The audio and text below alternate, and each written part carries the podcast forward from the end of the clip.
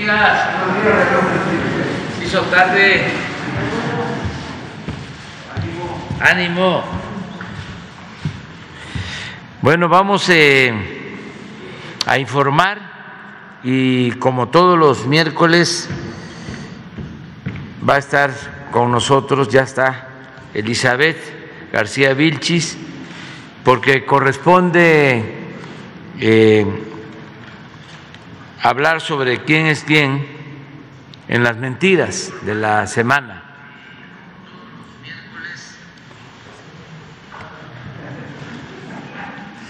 Bueno, entonces este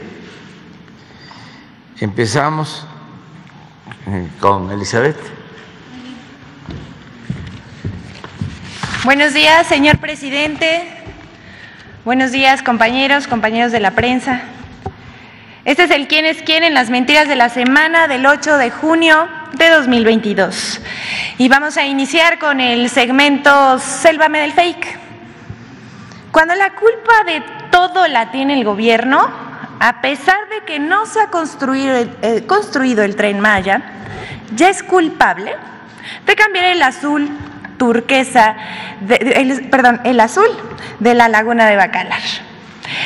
A diario se publican muchas mentiras sobre la construcción del tren Maya, pero se calla sobre la verdadera devastación ambiental en la península de Yucatán. A partir del 18 de mayo pasado, eh, diarios como Nexos, Forbes, El Clarín, Infobae y Radio Fórmula publicaron una nota en la que un eh, supuesto especialista denuncia que la construcción del tren Maya cambiará el color de la laguna de Bacalar en Quintana Roo. En tono similar de lo que hizo la senadora panista Kenia López, que denunció que el gobierno federal acabará con el azul turquesa del mar Caribe por el tren Maya. Solo les falta que presenten pruebas para no considerarlo un verdadero disparate. Es falso que el tren Maya haya provocado que la laguna de los siete colores de Bacalar haya cambiado de tono. En ese tramo, cerca de Chetumal, ni siquiera ha comenzado la construcción del tren. Los cambios de color de las aguas de Bacalar se deben a múltiples factores como la expansión de la agricultura intensiva en la península de Yucatán el uso de agroquímicos como el glifosato, el mal manejo de las aguas negras, además de la deforestación de la selva, entre otras causas. Pero bueno, vamos a pasar a otro tema. Para difundir noticias falsas sobre el gobierno del presidente Andrés Manuel López Obrador, echan mano del nado sincronizado en las redes. Un, dos, tres por mí, y por todos mis compañeros votos. En el primer ejemplo, el 24 de mayo pasado, Animal Político tergiversó las palabras del presidente López Obrador. Cito su tuit. Dice López Obrador que si el modelo neoliberal se aplicara, eh, se aplicara sin corrupción, no sería del todo malo. E incluso se podría tratar del modelo económico más perfecto. Pero eso no fue lo que dijo el presidente. Cito al presidente, cuando se habla del modelo neoliberal, yo he llegado a sostener que si el modelo neoliberal se aplicara sin corrupción, no sería del todo malo. Es que se puede tratar del modelo económico más perfecto, pero con la agravante de la corrupción no sirve de nada. Entonces el fondo es ese, el que impera la corrupción. El presidente sostuvo que cualquiera que sea el modelo económico, si impera la corrupción, no sirve de nada. Sin embargo, Denis Dresser, Juan Carlos Romero Hicks, Javier Lozano, Pablo Maluf, Dolly Esteves, El Monero Calderón y una lista larga cuestionaron al presidente atribuyéndolo algo que no dijo. Un verdadero nado sincronizado para denostar al mandatario. Pero gracias a las benditas redes sociales hubo usuarios que reclamaron Animal Político haber manipulado la declaración emitida en la conferencia matutina. El medio no se inmutó y el tuit sigue circulando. De la ética periodística, mejor ni hablamos. Eh, otro ejemplo de estas estrategias de ataque al gobierno tuvo ocasión con motivo del decreto presidencial por el cual se prohíbe la importación y comercialización de vapeadores y cigarrillos electrónicos en territorio nacional. Comentaristas, eh, conductores de radio y televisión y también en redes sociales se lanzó otra campaña contra esta decisión que se tomó para proteger la salud de la población, sobre todo de adolescentes y niños. Pero a estos diseminadores de noticias falsas no les importa más que proteger el negocio de las tabacaleras. Personajes como Denise Dresser, sí, otra vez Denise Dresser, Luis Cárdenas, Néstor Ojeda, Juan Ignacio Zavala, que es el cuñado de Felipe Calderón, así como Pamela Cerdeira, Jorge Triana, Manuel López Martín, Javier Lozano, Sergio Sarmiento y un largo etcétera, se mofaron del dicho prohibido prohibir del presidente para atacar una decisión que protege la salud. Un verdadero despropósito con aroma a Philip Morris. Y bueno, en un tercer ejemplo de nado sincronizado, ocurrió días antes de la elección de seis gubernaturas el pasado 5 de junio. Todo inició cuando el viernes 2 de junio la periodista Carmen Aristegui entrevistó al priista Francisco Labastida Ochoa, quien acusó sin fundamento ni prueba que el cártel Sinaloa habría apoyado a Morena en las elecciones y que tenía indicios que apuntan a una protección que es muy sospechosa del gobierno sobre el narcotráfico. Eso dijo el señor Labastida. Pero recordemos que ese mismo señor, Francisco Labastida Ochoa, fue gobernador cuando se fortaleció el cártel Sinaloa. Y siendo candidato presidencial del PRI, protagonizó el vergonzoso desvío de 1.600 millones de pesos de Pemex. Ni siquiera le... bueno, esto es eh, conocido como el Pemex Gate, pero por cierto, Aristegui ni siquiera le preguntó sobre ese tema, dejando pues una sensación de una entrevista a modo para influir en las elecciones estatales intentando confundir a los ciudadanos. Tras estas declaraciones, se sincronizaron nuevamente para atacar al gobierno personajes como Denise Dresser, sí, su tercer strike, Lili Telles, Gabriel Cuadri, Claudio X González, la senadora Kenia López, el exdiputado Porfirio Muñoz Ledo, así como columnistas como Raimundo Riva Palacio y Carlos Loret de Mola. Ellos se lanzaron al ruedo asegurando que el gobierno federal tiene un acuerdo con el narcotráfico. Pero ninguno ofreció pruebas, solo acusaciones sin base. Es absolutamente falso que el presidente Andrés Manuel López Obrador haya pactado con criminales. Eso sí pasó, pero en tiempos del presidente Felipe Calderón y Genaro García Luna, que por cierto está preso en Estados Unidos por sus nexos con el narcotráfico y sus acuerdos con el crimen organizado cuando era secretario de Seguridad Pública. Pero la cosa no paró ahí, porque así son. En víspera de las elecciones, la periodista Anabel Hernández publicó otra vez, sin ningún documento de prueba, que Morena habría pactado en 2018 con el cártel Sinaloa para ganar las elecciones en las que resultó vencedor el presidente López Obrador.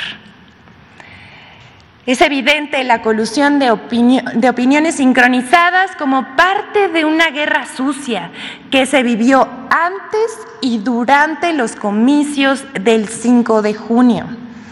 La mejor respuesta, y con esto vamos a terminar, la dio un usuario de Twitter, Emilio G. Y voy a citar su tweet y aquí lo vemos también en la pantalla. La señora Anabel Hernández ha estado en ferias de libros entrevistas, foros y frente al Fisgón Monero. Rafael Barajas, sostuvo que el presidente López Obrador, escuchen, no tiene vínculos con el narco y mucho menos tiene propiedades en el extranjero. ¿Qué le hizo cambiar de parecer a la señora? Y pues nosotros pensamos que pues en tiempos electorales había que echarle una manita a la oposición. Y bueno, así lo confirmó el propio Rafael Barajas, mejor conocido como el Fisgón. Le contestó, así fue. Y bueno, pasaron las elecciones de los seis estados y los ataques arreciaron. Y todos sabemos por qué arreciaron. Justo por los resultados de las elecciones. Es cuanto, señor presidente. Muy bien, pues no vamos a tratar otros temas, puras preguntas y respuestas, para tener tiempo bastante. Nada más quedó pendiente Felipe Fierro y luego abierto. Ah, igualdad hombre y mujer. Adelante. Buenos días, señor presidente. Felipe Fierro de tiempo.com.mx y Puente Libre. Quedó pendiente la semana pasada una opinión sobre la extradición del exgobernador César Duarte y ojalá pudiera darnos su opinión al respecto. Bueno, pues eh, ya está en México, es un proceso de extradición y corresponde a las autoridades juzgarlo. Hay que estar nada más pendiente del proceso y confiar en las autoridades. Eso es lo que puedo Sobre este punto, el, el fiscal estatal Roberto Fierro afirmó que ya había pedido a la, Fiscalía General para que a través de la Secretaría de Relaciones Exteriores se aplicara la, regla de especialidad, es decir, que se pida autorización, en este caso al Departamento de Justicia o al Departamento que corresponde a Estado, que se pueda juzgar a César Duarte por una serie de delitos pendientes que estaban incluidos en la, en la carpeta inicial que se solicitó porque tanto la juez Loren Lois como del juzgado distrito de Miami como el juzgado de apelación afirmó que solamente se puede juzgar por dos delitos, dos posibles delitos. Esto justificó la extradición y quedan pendientes alrededor de una veintena de órdenes de aprehensión o de carpetas de investigación que solicitan que la Fiscalía General y la propia Secretaría de Relaciones pidan autorización al gobierno de Estados Unidos para poderlo juzgar por esas carpetas pendientes. Usted había señalado al principio que la solicitud inicial estaba mal hecha y que se había recompuesto. ¿Cuál es la decisión al respecto y si en este caso solicitarían nuevamente a Estados Unidos la aplicación de esta regla de especialidad? Sí, yo tengo información de que se le puede juzgar por todos los eh, presuntos delitos que cometió. Esa es la información que tengo. De todas maneras, voy a hacer una revisión para que no vaya a eh, omitirse el que existen posibles eh, delitos y que la extradición solo conduzca a uno o a dos y que estando aquí ya pueda eh, obtener su libertad. O sea que nosotros eh, actuemos como alcahuetes. Eso no. Sí, de hecho. Voy a, a pedir esa información. Me dijeron que no había ningún problema, que este, se tienen que desahogar todas las acusaciones. Pero si fuese ese el caso, entonces se procedería a eh, pedir ante la instancia correspondiente que se actuara. Sí, es el caso. De hecho, la propia Secretaría de Relaciones dijo que solamente se habían autorizado en la, en la extradición dos delitos, el peculado y la asociación delictuosa. ¿no? En otro tema también en relación a, al exgobernador Duarte, algunos grupos han solicitado que el gobierno federal atraiga eh, el ejercicio, en ejercicio de la función, para que se sea juzgado por los tribunales federales. ¿Cuál es su opinión en este asunto, señor presidente? Tiene que ser la instancia que corresponde y tener confianza en que van a hacer bien las cosas las autoridades locales, porque ya no es el tiempo de antes, no es de que eh, hacen una maniobra para favorecer a, a alguien, porque hay línea política. y ya este, pueden resolver cualquier cosa. No, si no actúan con rectitud, hay denuncia pública. No hay impunidad para nadie. Trátese de quien se trate. Ahora sí que quién va en estos tiempos a tomar una decisión como las que se tomaban antes. Aquí no nos quedamos callados, sea quien sea. ¿Por qué señaló usted que estaba mal integrada la solicitud de extradición? ¿Mande? Usted señaló hace sí, Sí, porque eh, al principio se elaboró mal. ¿Qué deficiencias tenía? Ya no recuerdo bien, pero eh, no se eh, había fundado adecuadamente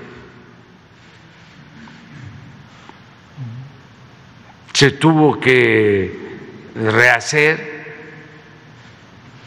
intervino la Secretaría de Relaciones Exteriores, o sea, se demostró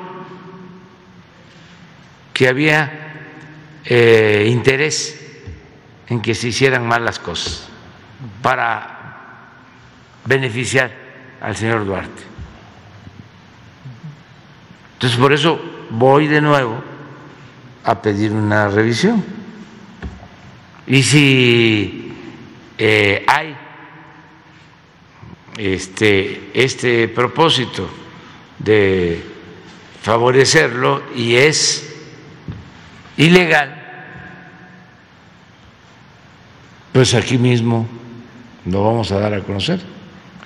Muy bien, en otro tema, señor presidente, sale hoy en Milenio de que hay una gran movilización militar de las Fuerzas Armadas, también de la Guardia Nacional, cerca de 30 mil, 28, 30 mil personas mencionan, militares, para contener en cuatro frentes la ola migratoria.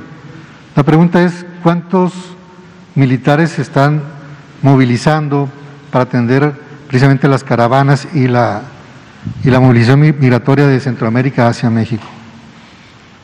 Es eh, normal lo que se está haciendo, no hay eh, un plan de especial. Sí vamos a reunirnos una vez que regrese Marcelo Ebrat para eh, analizar el eh, asunto migratorio, fundamentalmente por las elecciones en Estados Unidos para hablar con claridad. Desde luego la gente está necesitada, quiere trabajo, no ha habido respuesta. Eh, ayer lo comentaba,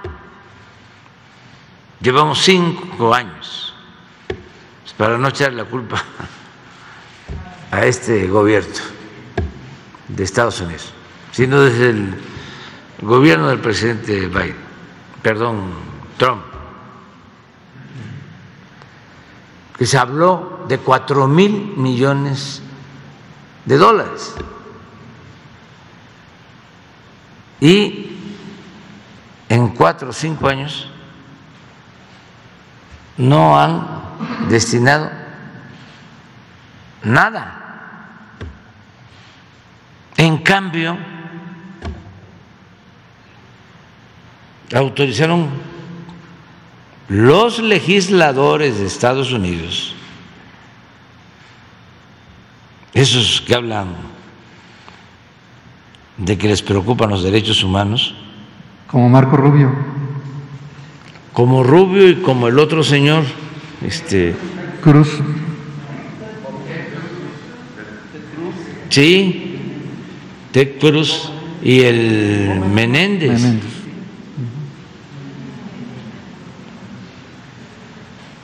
Esos senadores,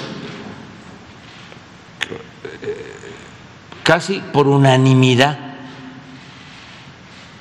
creo que faltó uno, autorizaron 40 mil millones de dólares para armas a Ucrania. Entonces, ¿cómo es posible que no se puedan autorizar los mismos cuatro mil millones para enfrentar el problema de fondo del el fenómeno migratorio? ¿Por qué ese doble discurso? Este señor Ted Cruz, senador, diciendo que eh, celebra el que yo no asista a la cumbre porque yo protejo. Marco Rubio, y si me permite, dice, me alegra ver que el presidente mexicano, que ha entregado secciones de su país a los cárteles de droga y es un apologista de la tiranía en Cuba, un dictador asesino en Nicaragua y de un narcotraficante en Venezuela, no estará esta semana en Estados Unidos. ¿Qué comentaría a, a Marco Rubio? Pues yo no sé, es que no los identifico bien, pero hay es senador por, por Florida, republicano. Ah, sí, pero no solo es ese. Ah, Entonces son tres. Es este señor Rubio, que este pertenece al Partido Republicano. Así es, ¿verdad? sí, Y Ted Cruz también al Partido Republicano. también. Bueno, el Ted Cruz, igual, pero todavía Ted Cruz le añadió o sea, que no solo protejo dictaduras, sino que permití al narcotráfico eh, que dominara en un amplio territorio de México. Yo le digo al señor Ted Cruz, Marco, a Marco Rubio, pero también al otro, a los dos, que presenten pruebas, porque yo sí tengo pruebas de que el señor Ted Cruz, senador de Texas, de origen hispano,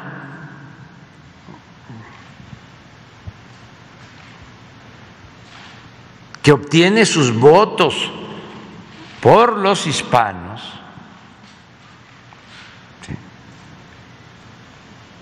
yo lo emplazo a que presente las pruebas de lo que está diciendo, porque yo sí tengo pruebas de que a él le han dado dinero los que están a favor de la fabricación de armas en Estados Unidos y de que no haya ninguna prohibición para la venta de armas. Yo tengo las pruebas. El año pasado creo que le dieron como 120 mil dólares. La fundación esta llamada Rifle, la Asociación Nacional del Rifle.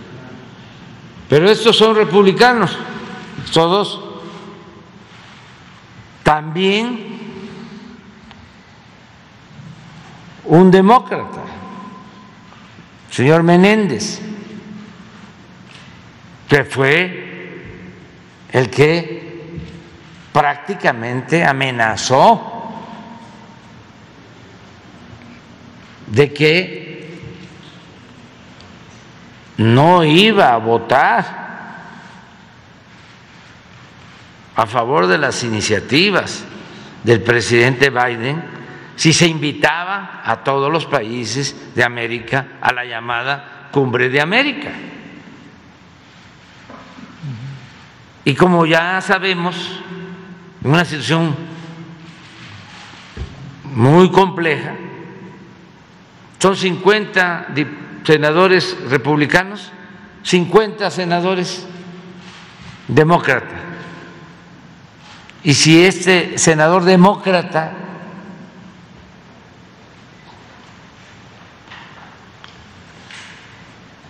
se inconforma por la invitación que se haga a todos los pueblos y a todos los países de América, pues ya entonces gana el Senado el Partido Republicano. entonces, entiendo perfectamente al presidente Biden, nada más que no comparto ese punto de vista. Una nación un gobierno no puede ser rehén de intereses personales o de grupos, no se puede guiar por ideologías, por dogmas, por odios, y mucho menos los llamados representantes populares pueden medrar con el dolor, con el sufrimiento de los pueblos.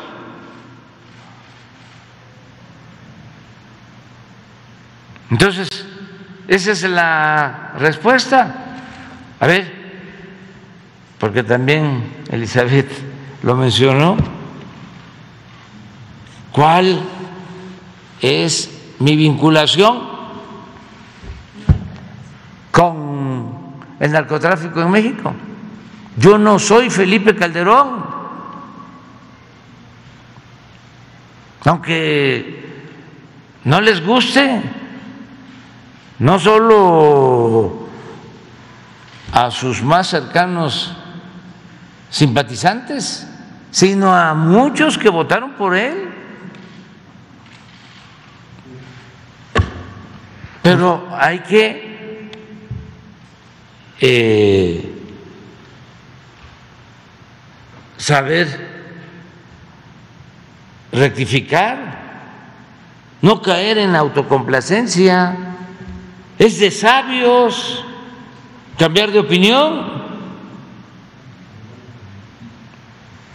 Y la verdad nos hará libres la verdad. Hay un fragmento de un video, no sé si lo tengan, sobre uno de estos senadores. Y ojalá y nuestros paisanos este, tomen nota, porque antes no se hablaba de estos temas. Y por eso maltrataban al mexicano y maltrataban al migrante y hacían lo que querían, porque no había información.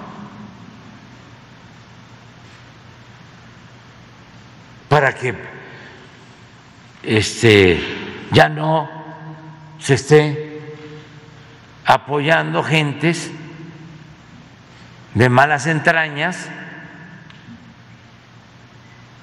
que no tienen ideales, que no tienen principios, que actúan de mala fe.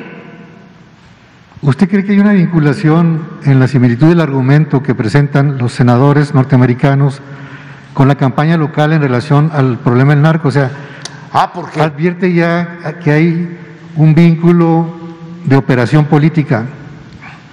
Sí, porque desde hace muchos años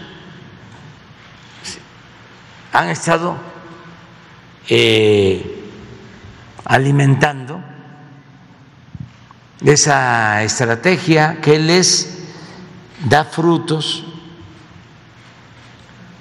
les resulta en lo electoral, pero yo sostengo como lo planteó en su momento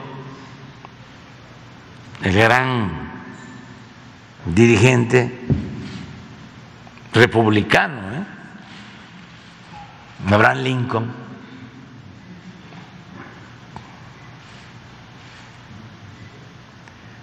que al pueblo se le puede engañar una vez, dos veces, decía Lincoln, pero no se le puede engañar todo el tiempo.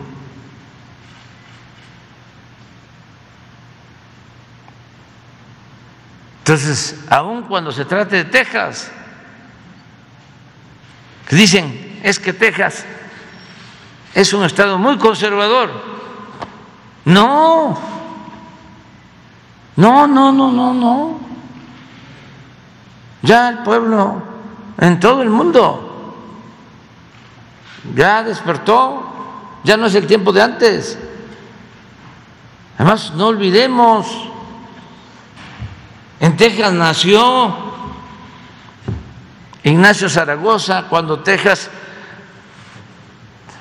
era de México, pertenecía una parte considerable de Texas, donde nació Zaragoza, a Coahuila. Yo escribí un libro sobre un revolucionario de la frontera que vivió en Texas, que convocó al pueblo de México a tomar las armas para derrotar a Porfirio Díaz 18 años antes de Francisco y Madero. Catarino Garza Rodríguez, de Matamoros, pero vivió en toda la franja fronteriza y organizó su movimiento para derrocar al dictador de aquel lado en Texas, en Laredo, en San Antonio, la frontera. Mil novecientos noventa y cuatro. Mil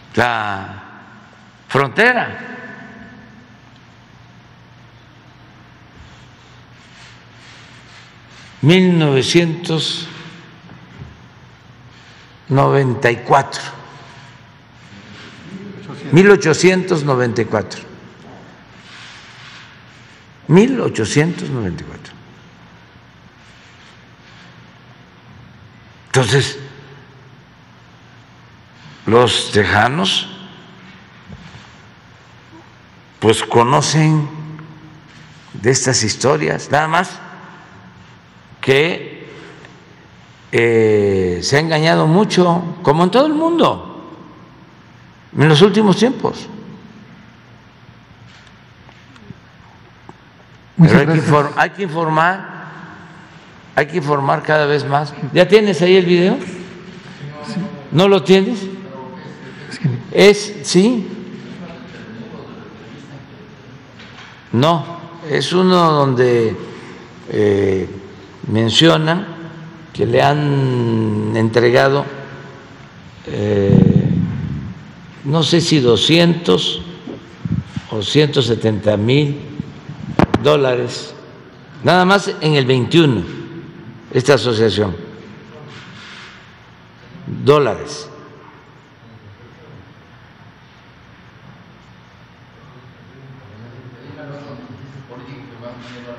Eso es el que más dinero ha recibido o uno de los que más ha recibido en Texas de eh, Asociación Nacional del Rifle. Ah, pues pónganla, porque como gran tema de fondo está el control de las armas. Hoy el senador de Texas, Ted Cruz, abandonó furioso una entrevista justamente porque le increparon sobre el control de armas. Al terminar una vigilia aquí en Ubalde, un periodista británico de la cadena Sky News le preguntó a Cruz por qué este tipo de tragedias solamente ocurren en Estados Unidos. Pero el senador evadió una respuesta directa, acusó al periodista de tener una agenda política. De acuerdo con un reporte Open Secrets. Desde que fue electo en 2012, Ted Cruz ha recibido más fondos de grupos a favor de las armas que cualquier otro político. ¿Terminaste?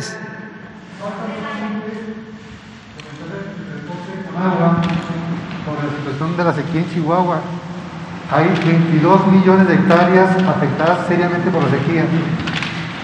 Vamos a, este, a informarte. Sí, Empezamos aquí. Las, las tres compañeras y tres compañeros.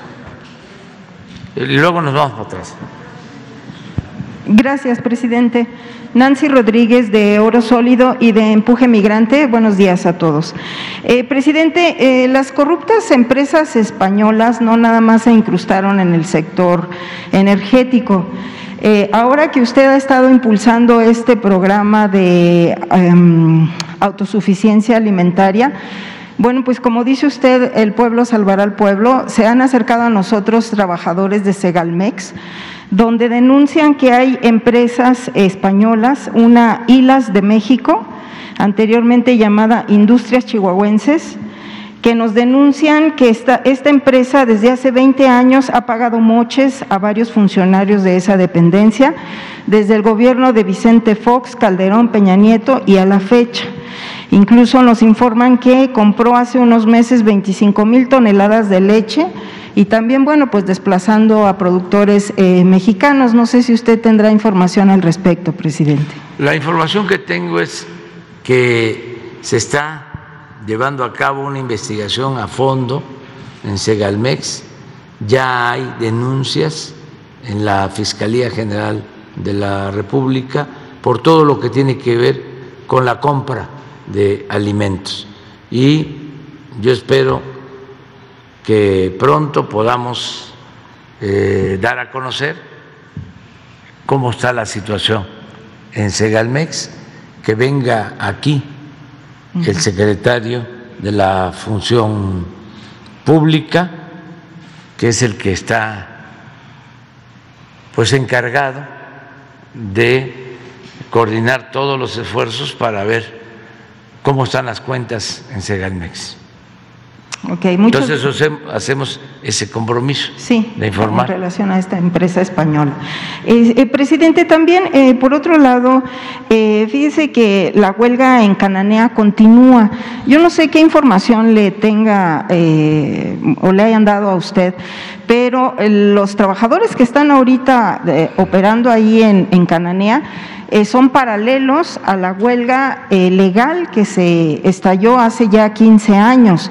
Entonces, eh, bueno, pues ellos están ahorita aquí afuera, en Palacio Nacional. le envían una, una, carta, no se la voy a leer toda, nada más, si me permite, dice, somos auténticos mineros de Cananea no los que han acarreado de otros estados del país, Grupo México y la CTM. Eh, presidente, lo que pasa es de que no están dando trabajo en Cananea a los trabajadores y a al personal de ahí de Cananea, sino que ya eh, Grupo México está trayendo trabajadores de otros estados, obviamente con condiciones eh, pues desfavorables para ellos, los están haciendo trabajar hasta 12 horas y bueno, pues obviamente esto pues, pues no sé si usted usted está enterado que no están dando empleo para Cananea. Entonces, fíjese que el pasado 11, el pasado 11 de mayo tuvieron una, una reunión con el secretario Adán Augusto, como usted lo indicó, pero pues ya no ha habido eh, respuesta y sobre todo que ellos están pidiendo, independientemente de la liquidación económica, presidente, que se les permita trabajar porque hay letreros en todo Cananea, no sé si usted los ha visto, ahorita pues no, no traje yo eso, ese letrero a colores que hay por todo Cananea donde el eh, Grupo México ofrece empleo, pero dice que no sean de Cananea. Entonces, eh, no sé qué mensaje les mande usted, presidente. Ellos están aquí afuera. Este, una representación de los trabajadores en huelga. Pues él les va a atender, que Leti Ramírez va a atenderlos y eh, va a seguir eh, Adán Augusto, secretario de Gobernación, conciliando este es un asunto que viene de tiempo atrás, eh, fue lo que origina el conflicto eh, de la ruptura entre Grupo México y el sindicato minero, encabezado por Napoleón Gómez Urrutia, desde hace 15 años. Bueno, en ese entonces eh, la autoridad se inclina a favor, hablando en plata, de la empresa y eh, hacen a un lado el sindicato encabezado por Napoleón y establecen una relación laboral con otro sindicato y desde entonces, no ahora, llegan a trabajar de otros estados. Así comenzó. De ahí viene una denuncia, o al mismo tiempo, en contra de Napoleón, acusando al sindicato que él dirige de eh, haberse quedado creo que con un 5% de lo que fue la liquidación que se hizo cuando Salinas de Gortari vendió a Grupo México la mina de Cananea. Porque, dicho sea de paso, esa mina era de la nación y entró en el paquete de todas las empresas y bancos que remataron, que privatizaron. Entonces, se acusa de eso, se presentan denuncias y Napoleón se tuvo que ir al exilio, a Canadá.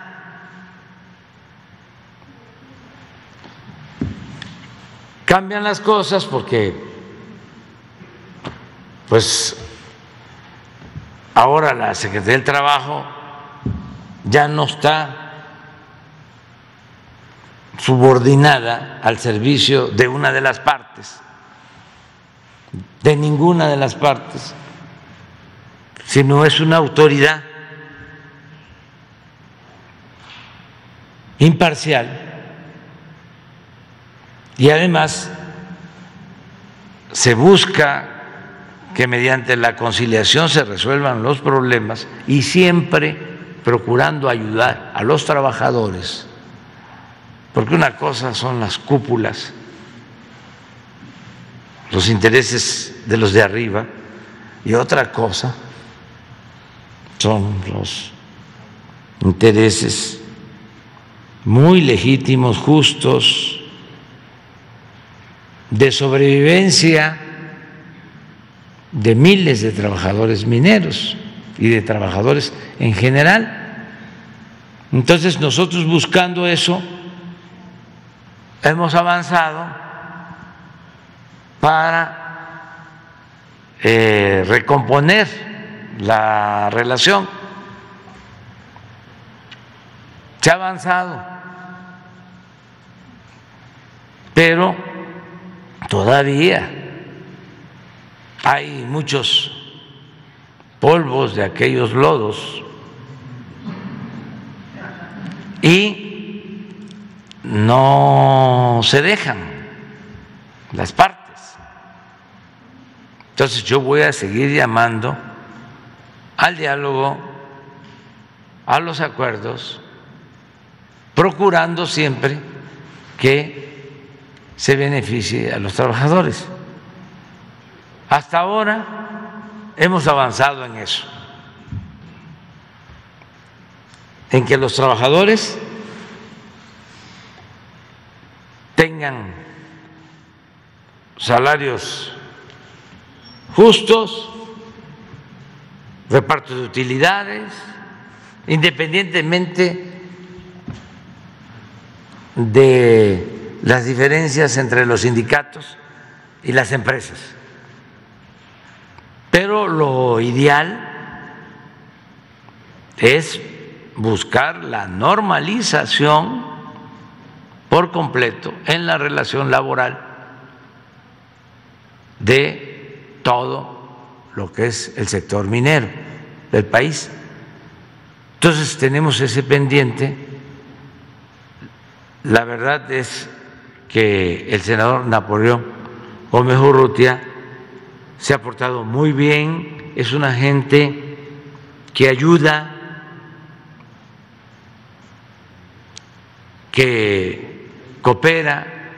No puedo hablar tampoco mal de la empresa, ha hecho lo que se le ha planteado, faltan cosas entonces espero de que sigamos buscando los arreglos, los acuerdos. Sí se ha avanzado, pero falta. Y estos trabajadores que están van a ser atendidos y vamos a continuar con el diálogo para llegar al acuerdo. Muchas gracias, eh, presidente. Eh, mire, también, eh, presidente, desde Estados Unidos, allá en California, pues mire, nos insisten mucho integrantes de pueblos originarios de acá de, de Oaxaca, específicamente de San Martín Peras. Desgraciadamente han tenido sus conflictos, ya hubo dos asesinatos y tres secuestros. Entonces, eh, presidente, pues no sé qué mensaje les mande usted a nuestros hermanos eh, allá en California que están en Salinas, en Oxnard y que son de pueblos originarios. Estamos hablando de una comunidad pues de varios miles de, habitantes allá en San Martín Peras que pues la mayoría también ya se fue allá a, California y pues ellos se sienten que pues abandonados porque dicen que hay que reestructurar ya estas eh, comunidades de pueblos originarios. También hemos tenido eh, contacto con el maestro Adelfo Regino.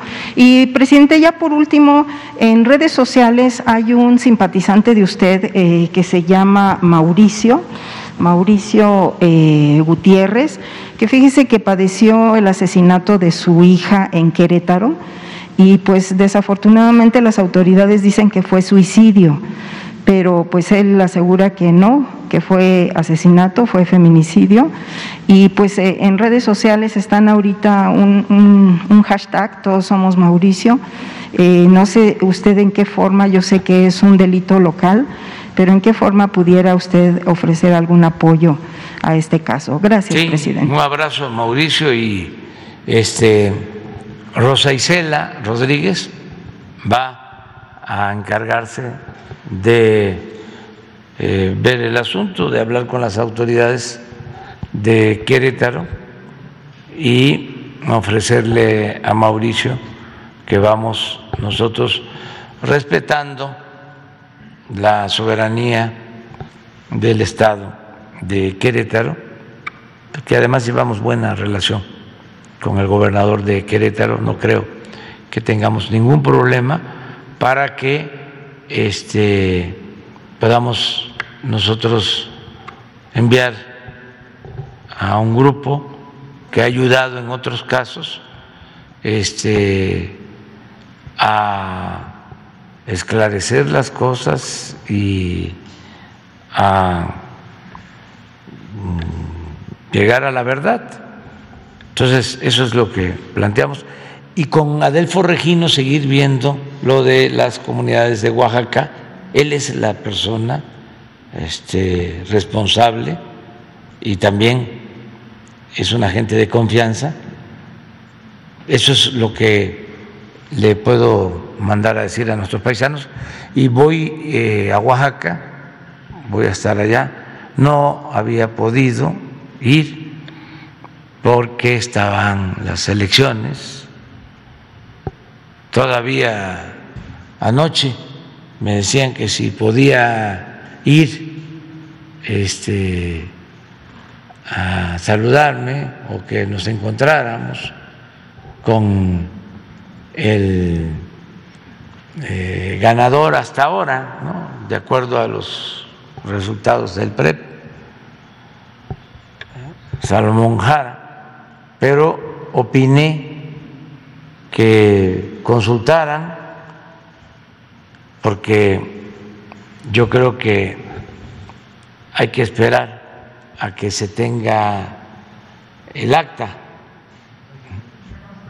la constancia de mayoría y a lo mejor hasta después para no este, dar motivo a ningún tipo de impugnación. Entonces voy a estar, no, voy a estar, no, voy a la costa, este, y aparte de la sierra, de la Sierra Sur, donde afectó el huracán. Este, vamos a estar en Huatulco, vamos a estar en Pochutla, no en la cabecera de Pochutla, Sí, Masú, Mazunte de, pero pertenece a Pochutla. Sí, y Pluma Hidalgo, este, así como en Veracruz y como en Chiapas, para no, y como en Guerrero, y para no herir susceptibilidades. El café que se produce en Pluma Hidalgo este, los que amanecen enojados, este, si se toma un café de esos, se serenan, piensan que este, se irritan, se molestan, se exaltan. No, no, no, se serenan. Qué cosa tan extraordinaria, suculenta, eh, y fueron afectados. Entonces vamos para allá, vamos a estar allá con ellos, este, y vamos también a los Hichas. Eh, vamos a, volar, a sobrevolar en helicóptero en los tres lugares. y luego ya me sigo a, a Salina Cruz, que vamos a pasar a la, a la refinería. Ahí queremos, estamos en eso, eh, construir una planta coquizadora Queremos ir a ver eso y supervisar el tren y luego salir por Coatzacoalcos, que también voy a ir a la refinería de Salina Cruz para ver cómo van los trabajos de rehabilitación y vamos al puerto de Coatzacoalcos. Esa es la gira de esta semana. Nos vamos mañana por al mediodía y tenemos ya la reunión en la tarde. Van pues todos los miembros del gabinete porque se va a apoyar a las comunidades afectadas, como lo hemos hecho en otros casos. Voy a bajar, voy a bajar en los tres. Sí, sí. Y eh, en la costa ¿sí? Pero para los de Osolotepec y para este, otras comunidades que están más en la sierra, decirles que se eh, llevó a cabo pues una exploración y que todavía hay este, una situación de riesgo, que yo quería ir a verlos allá pero eh, es de las partes más altas. Entonces me recomendaron que no era conveniente. Además, eh, me están planteando también un horario, porque eh, no está bien el tiempo, según nos dicen, para sobrevolar. Y si lo hacemos por carretera, no nos alcanza a cubrir todo. Entonces, vamos a tener la reunión con los presidentes municipales de todos los municipios el jueves. Ahí se va a exponer cuál es el plan para ayudar en los municipios y luego vamos a hacer recorrido en estos tres municipios, dos de la sierra y este, uno de la costa, de ahí ya hablamos con la gente para decirles que no están solos y que vamos a ayudar. Ya lo estamos haciendo, están llegando despensas y también aprovecho este, para mencionar que cuando eh, fueron las elecciones el domingo, eh, difundieron muchísimo, porque pues el propósito era que salieran mal las cosas, como siempre. No exagero, es que de veras nuestros adversarios este, están muy obnubilados. Y quemaron unas urnas en eh, la zona de Oaxaca. Y esa era la noticia principal en redes, que porque no se les había llevado alimentos y que este me llamó mucho la atención una gente que este, puso, no vuelvo a ayudar en nada a Oaxaca después de la elección. No vuelvo a este, ayudar a damnificados. Y es esa mentalidad de este escritor que vende muchísimos libros, el que vende más libros. Moreno. Esa mentalidad de que, como los pueblos, este, con más analfabetismo, ignorantes, votan por nosotros. Qué eh, lamentable. El mejor escritor para sectores de clase media. El más leído, que vende más.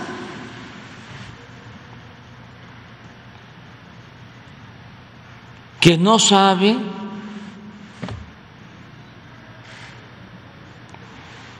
de que el pueblo de Oaxaca es de los pueblos con más cultura en el mundo.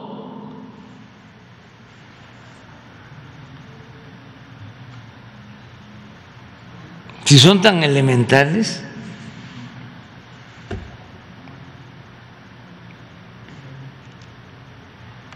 que nos ayudan la verdad. Son como promotores nuestros. Me refiero a esta escritor y a los que piensan de esa manera.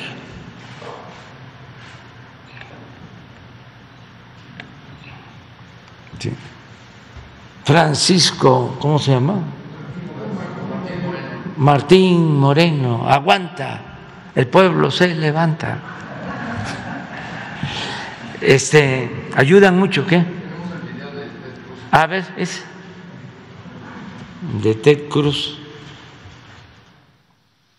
Exactamente, dos periodistas, Banks y Rannick, lo que dicen es que después de cada tiroteo masivo, los políticos pues expresan su dolor y su pésame con un guion un poco prefabricado, ¿no? Hablan del mal, invocan a Dios y dicen que sus oraciones y pensamientos están con las víctimas. Sin embargo, muchos de estos políticos después continúan recibiendo donaciones de la NRA, entre otras eh, asociaciones pro armas, y continúan, como decíamos, votando en en contra de una mayor regulación de las armas eh, a nivel federal o a nivel estatal. Y particularmente estas dos periodistas contraponen las palabras de 25 políticos después eh, de la masacre de la escuela de Ubalde con los dólares que reciben particularmente de la Asociación Nacional del Rifle y pues eh, vemos que comparándolo un poco con estos dólares que reciben sus palabras parecen un poco cínicas. Rea o Ted Cruz, el senador también republicano por Texas, que ha recibido 176.284 eh, mil dólares. Y dijo, Heidi y yo estamos orando por toda la comunidad de Ubalde en este momento. Lamentamos las vidas que fueron arrebatadas por este acto de maldad. Hemos visto demasiados tiroteos. Ningún padre debería tener que soportar el dolor de enterrar a su hijo. Y precisamente, ¿no? Sabiendo este dinero que recibió, se entiende más la situación que vamos a ver en este momento cuando un periodista de Sky News preguntó al senador republicano Ted Cruz por la regulación de armas cuando se encontraba precisamente de visita a Ubalde, digamos, eh, comunicando, expresando eh, su dolor también con los padres de los niños fallecidos. ¿Es este el momento de reformar las leyes sobre las armas? Sabe que es fácil entrar en política. Pero es importante, es el centro de la cuestión. Es como los medios de comunicación quieren tratarlo. Es lo que quiere la mayoría de la gente con la que hemos hablado aquí. Las propuestas de los demócratas y de los medios de comunicación inevitablemente cuando algún psicópata violento asesina a gente. Un psicópata violento que puede conseguir armas demasiado fácil. Un chico de 18 años con dos AR-15. Si quieres detener el crimen violento, las propuestas que tienen los demócratas no habrían impedido esto. Pero ¿por qué esto solo sucede en su país? Realmente creo que esto es lo que piensa mucha gente alrededor del mundo. ¿Por qué solo en Estados Unidos? ¿Por qué esta excepción estadounidense tan horrible? ¿Sabes qué? Lo siento si crees que la excepcionalidad estadounidense es horrible. Creo que ese aspecto es horrible. Mira, tienes tu agenda política. Que Dios te bendiga. No, senador, solo quiero entender por qué no cree que las armas son el problema. Ese es, sí. Ese es exactamente. Entonces, eh, seguimos.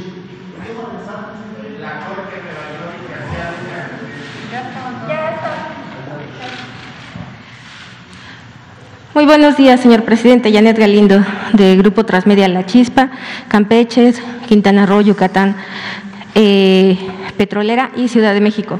Primeramente, eh, queremos agradecer eh, la visita de ayer del titular de, de, de Cofepris eh, con respecto al informe que nos dio con todo lo de la corrupción en esta institución. Eh, en primer tema, a, ayer se dio una reunión en, el ejido, eh, en la Casa Ejidal eh, de Jacinto Pac. Eh, con respecto a esta reunión que eh, dentro de los que convocaron fueron Semarnat, no sé si usted ya le hicieron llegar algún informe, eh, qué fue lo que, la resolución a la que llegaron, qué fue lo que pasó ayer en esta reunión. Esto con respecto al que fue el, tramo 5 sur del tren Maya.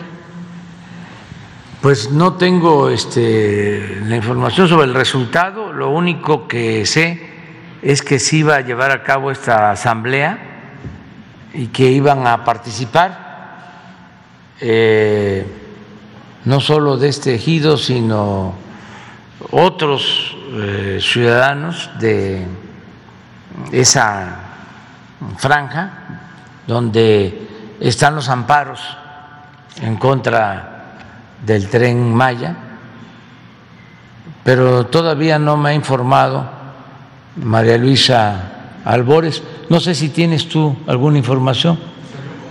El comunicado solamente. ¿Salió un comunicado? Y, y a ver, ¿y es muy largo o es muy extenso? ¿Sobre el resultado o la convocatoria? No, sobre la, la que se realizó la asamblea. Pero tú puedes, este, Ahí está el boletín. ¿Cuántos estudiantes participaron? se reunió sin, se realizó sin contratiempos la reunión pública de información sobre el proyecto del Tren Maya, tramo 5 Sur en Tulum, y contó con la participación de 351 asistentes que manifestaron libremente sus preguntas, observaciones y propuestas. Finalmente dicen que es viable esta. Sí, este, como resultado. Es que no son, la verdad, eh, los campesinos, los propietarios, sean ejidatarios, pequeños propietarios, los que se oponen, son grupos, la mayoría financiados por nuestros adversarios políticos. Pseudos ambientalistas, esos que se quedaron eh, callados. O no vieron lo que estaba haciendo la empresa Vulcan de Estados Unidos. ¿Saben qué este, nivel de destrucción del medio ambiente es lo de Vulcan? Ahí mismo, en Playa del Carmen, pues un nivel de catástrofe ecológica, catástrofe ecológica.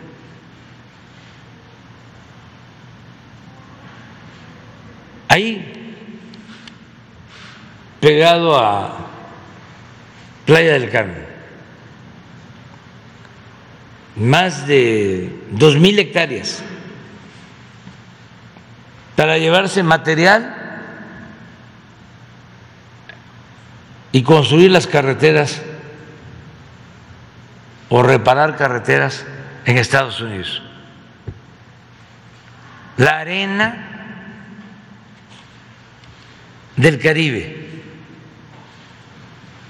A ver, ¿por qué no vamos a recrear eso? Porque quiero también dar respuesta a que van a perder los, los colores. El color del mar. Este, va- la laguna de Bacalar va a perder los colores.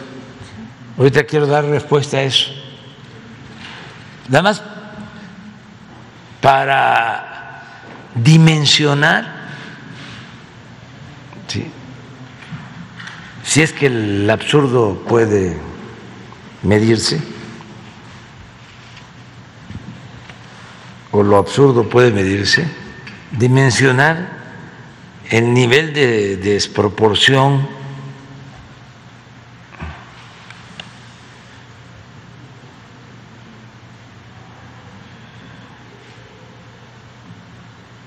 ese esto pues se tuvo que detener y ya no se va a permitir extraer nada, absolutamente nada de piedra, ya no se va a usar como banco de material esta región. Y seguramente ya los abogados les están diciendo que esperen, porque ya se nos va a terminar a nosotros el tiempo, y que entonces sí van a poder este, seguir con lo mismo, porque va a regresar la ratería. Toco madera. Esto no lo vieron. Ah, miren, ese es el tren. Ese- ahí está. Miren lo otro.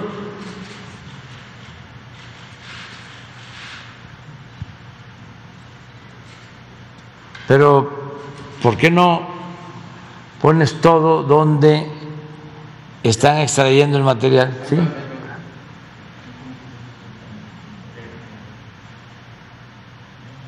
Nosotros estamos sembrando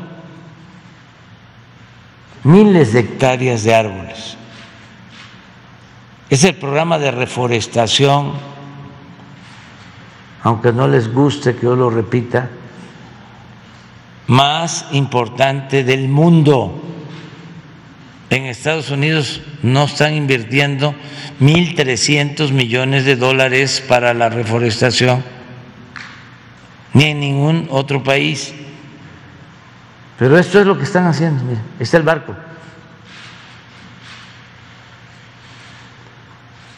Pero ¿cuánto hay de distancia de donde extraen este material? Aquí, al puerto. 500 metros a una de las playas más bellas del mundo es destruir el paraíso. Y esto no lo vieron. Claudia X González, ni los de. Todos los que están impulsando lo de los amparos en contra del tren Maya, es una obra para beneficio de la gente, del pueblo que ha sido abandonada por siglos. Y nada más quieren los negocios para ellos, jugosos negocios, eh, jugosos negocios. Miren todo esto, que es destrucción.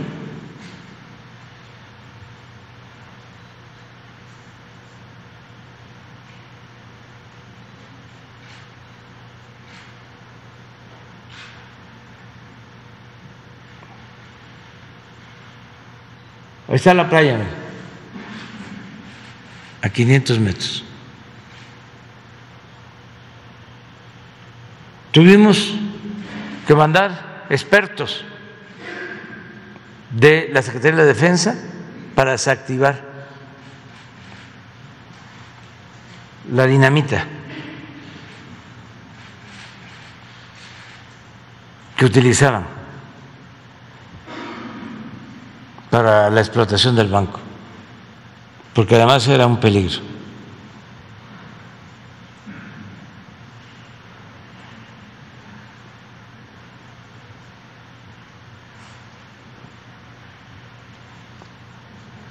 Ahora, ¿por qué no pones el plano del tren Maya?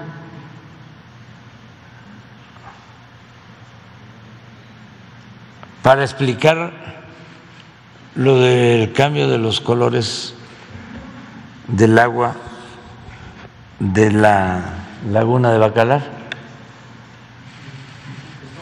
Este es. Este, este.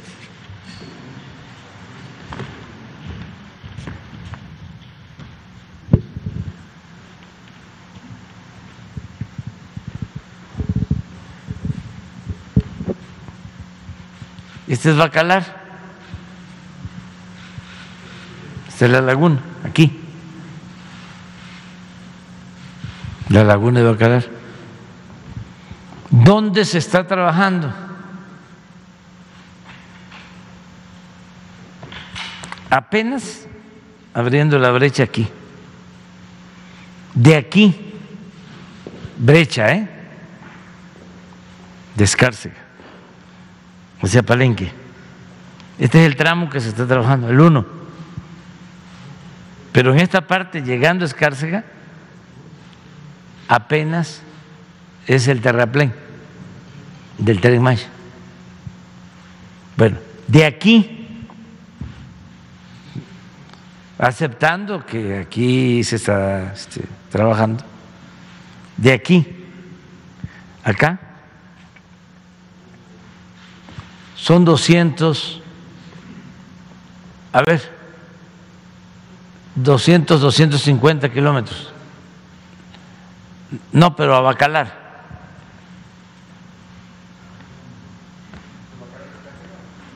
Descárcega a Bacalar, ahí está.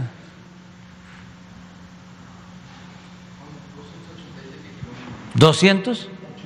87 kilómetros. ¿Cómo es que si se está trabajando acá, que además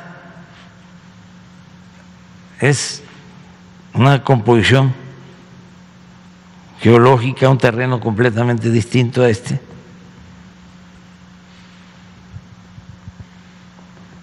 ¿Cómo es que se está afectando? Bueno, pero ¿dónde se está trabajando? En el otro tramo. Aquí no se está trabajando, en ninguno. Aquí está el amparo.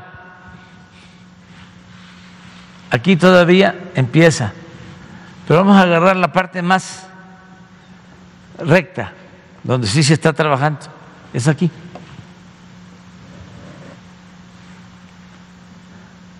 ¿Cuánto hay de Chichen Itza a Bacalar?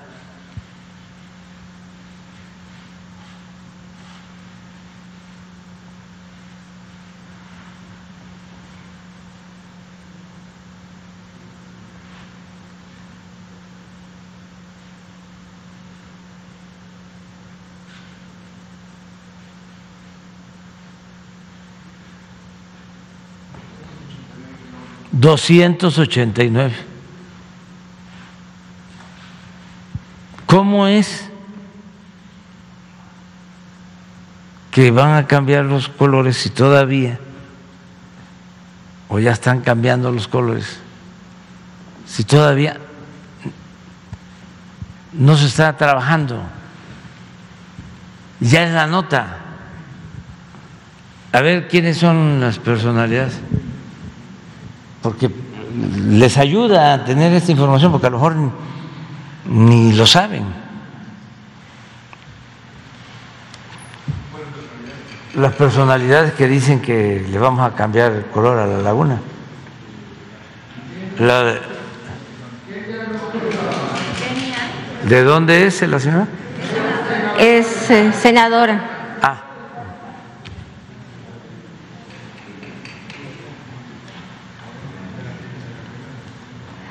¿Y de qué estado es?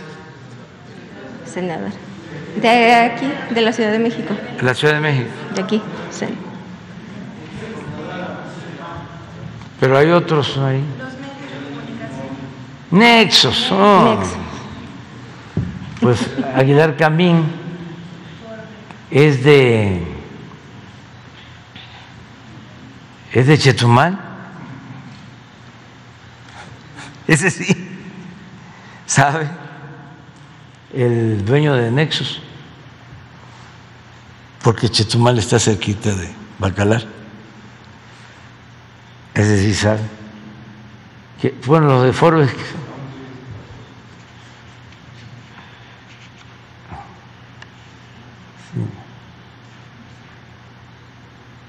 Pero a lo mejor este Aguilar Camino no se ocupa ya de eso, de la revista. Pero bueno, eso es nada más para aclarar eso. Y va a seguir la campaña, pero pues cada vez este, eh, con menos fuerza, porque pues no tienen razón. Eh, con respecto a otro tema, eh, en este mes de mayo se va a votar eh, la reforma eléctrica en la Cámara de Diputados. Electoral, perdón. sí, la reforma electoral. En, entre mayo y junio. Ay, junio, y yo, y yo estoy en mayo. Perdón. En junio, no Sí. te preocupes. Todos Eh. nos equivocamos, Sí. Em, nos camucamos. Perdón. Sí. em, con respecto a esto, después de las elecciones, eh, ¿cuál opinión cree usted, bueno, qué opina, eh, qué cree que los opositores em, eh, den con respecto a esta reforma? ¿Será la misma opinión de los opositores o irá a cambiar después de, de, estas, de este fin de semana? Pues yo creo que pueden cambiar de actitud, porque la estrategia que han aplicado no les ha dado resultados. Si hablamos en términos pragmáticos, que no este, me gusta mucho, porque la política sí es eficacia, pero sobre todo tiene que ver con los principios. Pero hablando de pragmatismo, se dice que la política eh, tiene que ver con resultados.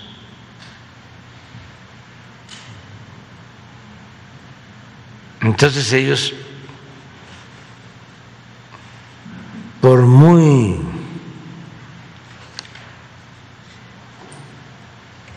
obcecados, tienen que hacer una reflexión, un análisis y decidir cómo van a continuar. Es que yo no debería de estar dando consejos, pero la política es un oficio, es un noble oficio como el periodismo, como el, el oficio del carpintero, como el oficio del albañil. Y no se debe de menospreciar. No cualquiera es político. Como no cualquiera es carpintero. Si nosotros no podemos hacer esto, no vamos a poder, nos va a quedar chueco. Si hacemos una pared y no somos albañiles, se nos va a caer. Si no somos periodistas, pues no vamos a saber hacer una nota, un artículo de fondo. Lo mismo la política. Entonces una cosa es ser un empresario, que también es otro oficio, y pensar que se puede ser político. Imagínense si el estratega, y yo ni lo debería de decir, pero bueno, una recomendación, un consejo, no se le debe negar a nadie. Pero si el estratega es Claudia X González, imagínense.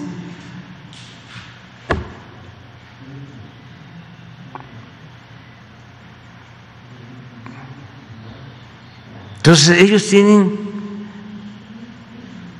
que eh, tener una nueva política, porque no les ha funcionado.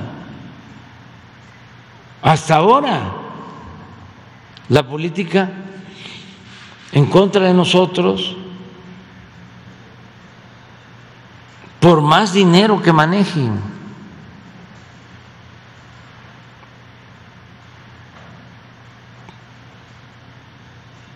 Dicen, la política es el arte de gobernar. Es un oficio, pero es un oficio. Entonces, ojalá y entiendan, por ejemplo, solo que internalicen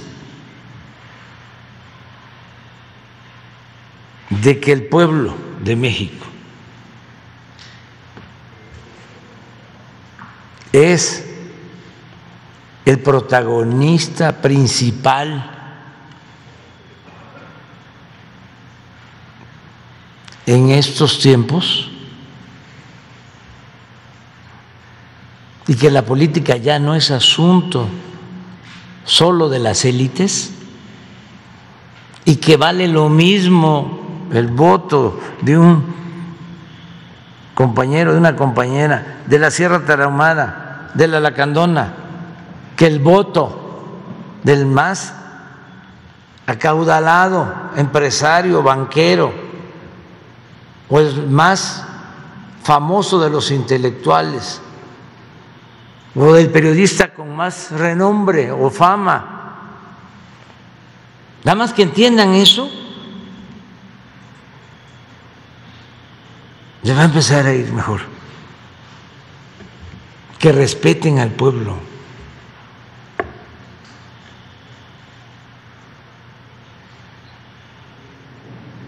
Nada más. Y que ojalá y lo hagan de manera sincera, que le tengan amor al pueblo.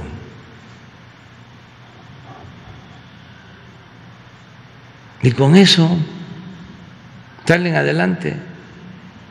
Vamos a ver qué sucede. Pero todavía, hasta el lunes, o ayer, pero sobre todo el lunes, salen a festejar.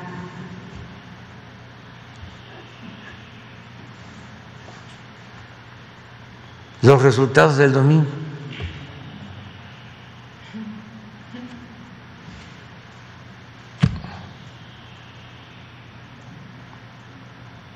Sea, sí tienen que hacer una revisión Este, y nosotros siempre vamos a respetar el derecho a disentir y lo que queremos es que haya democracia, que no haya pensamiento único. Pero, pues que no nos echen la culpa a nosotros si ellos no hacen su trabajo. Hasta Joaquín López Dóriga eh, los cuestionó. Loret de Mola, todos somos Loret ahora. Eh, eh, se avientan algo que a ver, ustedes me van a explicar, porque no le entendí. ¿Qué es eso de hay tiro? No, no, no, no. No dijeron. Ah, hay tiro. ¿Y eso de dónde viene esa palabra? ¿De dónde? Ah, del boxeo. Ah, ah, ah, pues no lo había escuchado, no lo entendí. ¿Y la gente sí lo entiende? ¿Sí lo entiende? ¿Sí se entiende? Hay tiro. ¿Eh?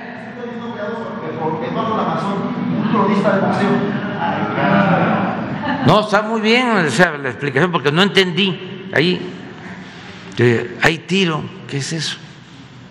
Este, o sea, eh, sí para el 24, no lo entendí. Entonces empezó el debate sobre eso, ¿no? Y este, la verdad, no sabía, ¿no? Este, ¿Y ahora qué, Juan, que si hay tiro, no, no, pues claro que sí, sí, sí, sí. Este, eh, en política, sí, eh, no se puede decir que nada es eh, irreversible. Y en la democracia menos, porque es el pueblo el que manda. Y nada en política y habiendo democracia es eterno. No. Pero hay que este convencer hay que este eh, argumentar hay que hacer propuestas.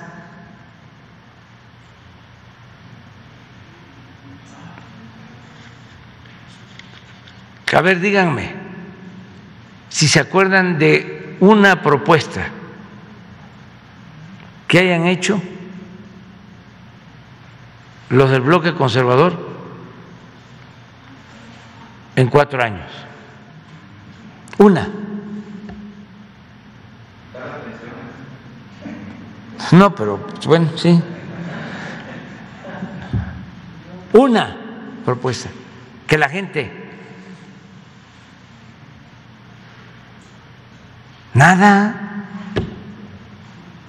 todo está mal, mal, mal, mal, mal, mal, mal, mal, mal. Entonces todo eso lo tienen que tomar en cuenta. Luego ir resolviendo ya porque eh, se le termina el tiempo, quién va a ser candidato, este, quién podría ser, eh, cómo lo van a elegir. Y el programa que recuerden que la gente vota entre 13 propuestas o escoge o se fija el candidato. ¿Quién es el candidato? Dos el programa. Y tres, el partido.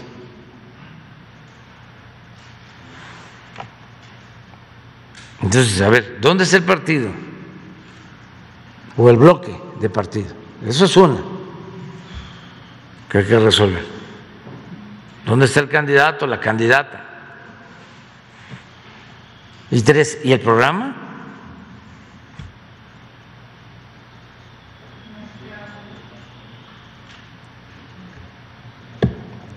Entonces tienen trabajo. Este y no les va bien porque tienen no al contrario, les va muy bien. Este porque pues, tienen muchos medios a su favor. Ya cada vez menos porque también no se pueden estar exponiendo tanto, defendiéndolos. Los este, comentaristas, porque la sin razón pues no se puede defender, o sea, es muy difícil y va de por medio pues el prestigio del periodista, del medio. Entonces sí, es interesante, pero bueno. ¿La compañera? Pero ya me aclararon lo del tiro que sí. Eh, Yo me quedé nada más hasta eh, lo que se decía en la escuela antes. A la salida nos vemos. Eh, buenos días, presidente. Noemí Gutiérrez de Reporte Índigo. Preguntarle su reunión ayer con Mario Delgado, qué temas trataron y sobre todo si se analizó las elecciones que se tendrán el año próximo de Durango y el Estado de México y si prevé ajustes en Coahuila, perdón, en Coahuila y el, y el Estado de México y se prevén ajustes en su gobierno porque hay dos personas que podrían aspirar, la maestra Delfina Gómez y Horacio Duarte. Sí, platicamos con Mario y este que pidió hablar conmigo y pues me dio un informe de cómo habían ellos este, analizado la situación de las elecciones, sobre eso estuvimos platicando y nada más, me dio mucho gusto verlo, eh, porque pues todos, ¿no? Todos los que participan, y diría que de todos los partidos, ¿eh? hasta de los opositores. ¿Pero qué balance Después de una Mario? elección, pues este, quedan eh, afectados porque son eh, campañas muy desgastantes. En este caso, pues eh, al partido de, de Morena, al que yo eh, estoy afiliado, pero tengo licencia, porque ahora soy presidente, eh, le fue bien y le fue bien pues a su dirigente. Pero de todas maneras, este, son procesos eh, tensos, complicados. Y también para los candidatos, ganadores, perdedores, para la gente que los ayuda, porque hay riesgos, em, los partidos se juegan mucho, hay partidos que pierden su registro,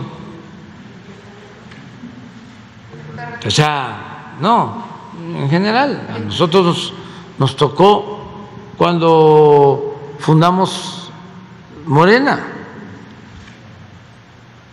Hubieron dos estados en donde no se pudo.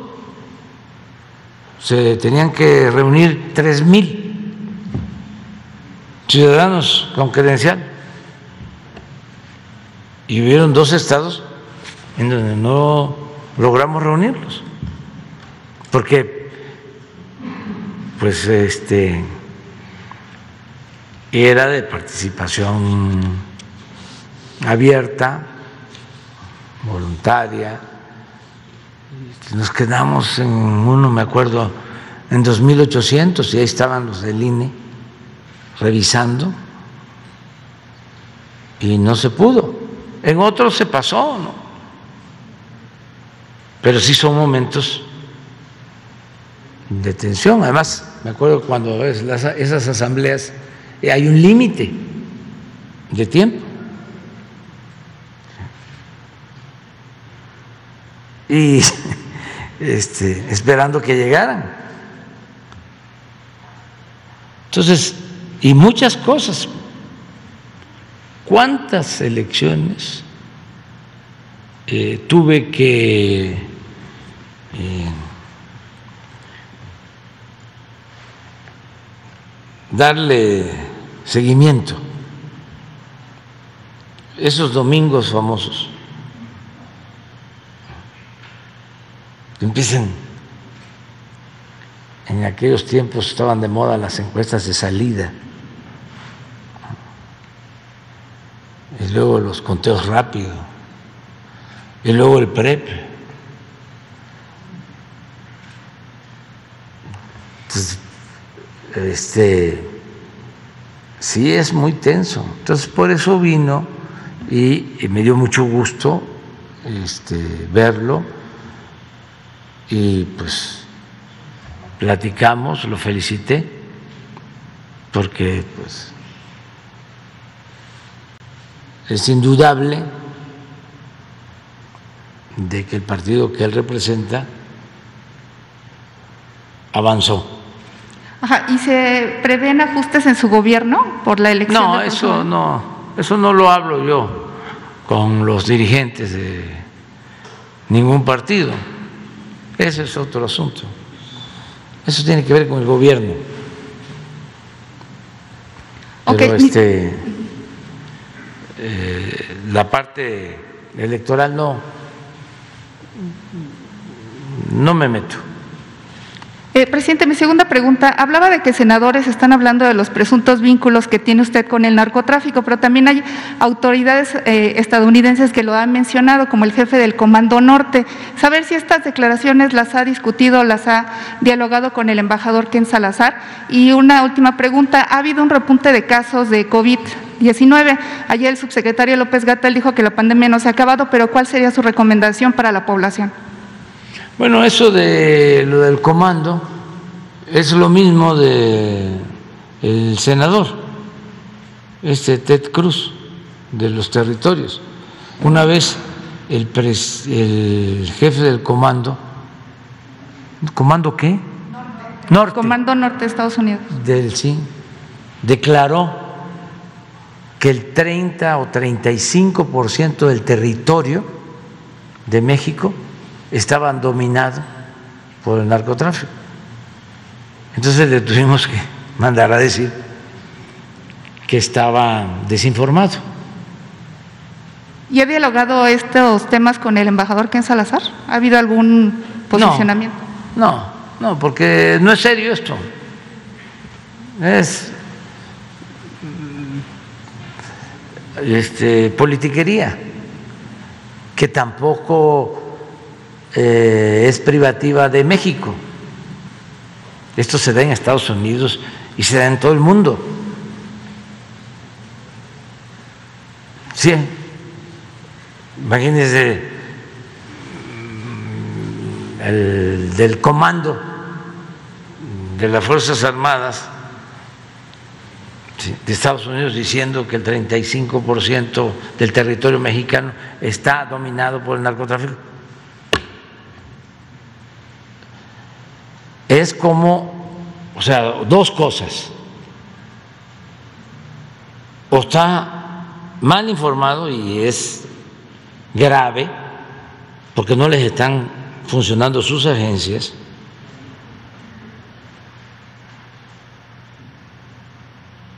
gravísimo y que además no debe descartarse eso, ¿eh? Porque pues eh, hay mucha dispersión, está muy suelto todo en Estados Unidos, muchos grupos.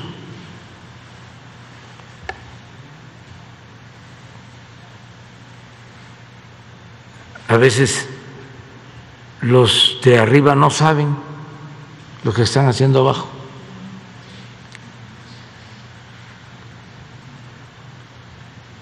Me consta.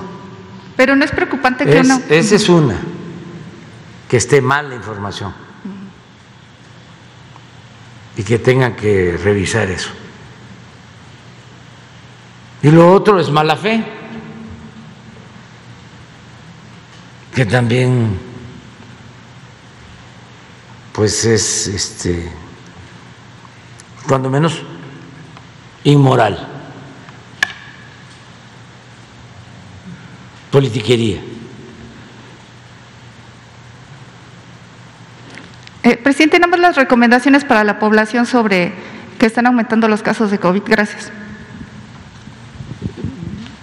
Sí, ayer se vio Estuvo aquí el doctor Hugo López Gatel, informó sobre eso. Eh, afortunadamente no hay fallecimientos. Decirle a la gente que no tenemos incremento en hospitalizaciones ni en fallecimientos. Claro que nuestros adversarios quisieran que viniera la quinta ola y luego la sexta y la séptima. Pero México es un país bendito.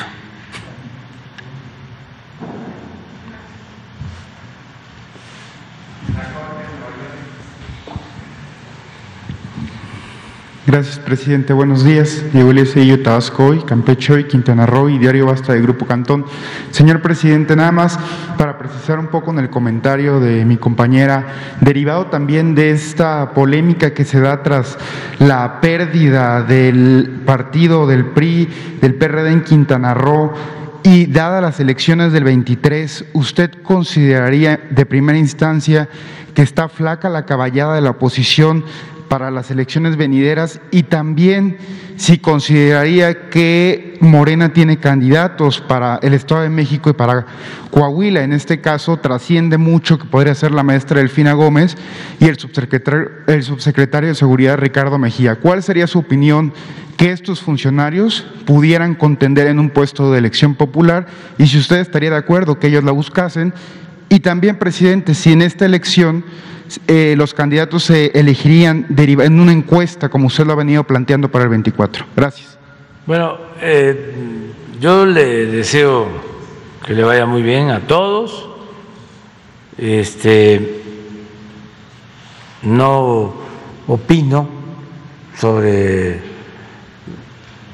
si tienen candidato o la calidad de los candidatos de los opositores hay muchos que aspiren, ya algunos ya lo han manifestado. Yo estoy en contra del tapadismo, porque es eh, una rémora. Este es una mala herencia. Entonces, hay que ventilar las cosas. ¿Invitaría a que fueran electos con encuestas como en el 24, presidente? ¿Los candidatos a gobernadores de esas entidades? Yo sí creo en eso, ya lo he dicho, de que es lo mejor. Y los hechos así lo demuestran. Es lo mejor.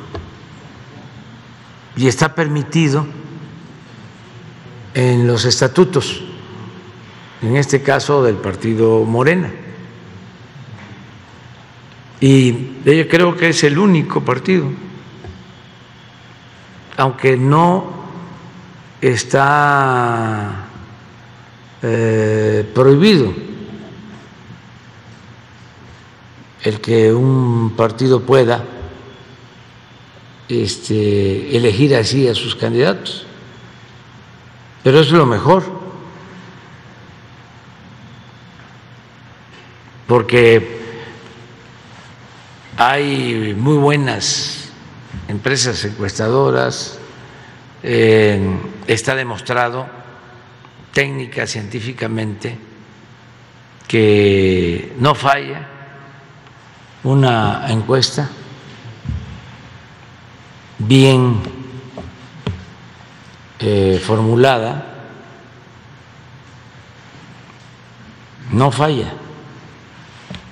Incluso hasta con 1.200 cuestionarios.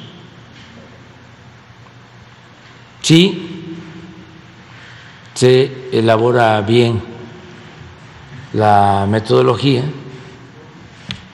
si se toma en cuenta todos los factores, o sea, población, nivel socioeconómico, desde luego territorio, lo urbano, lo rural. Hay ya mucha experiencia y eso ayuda mucho.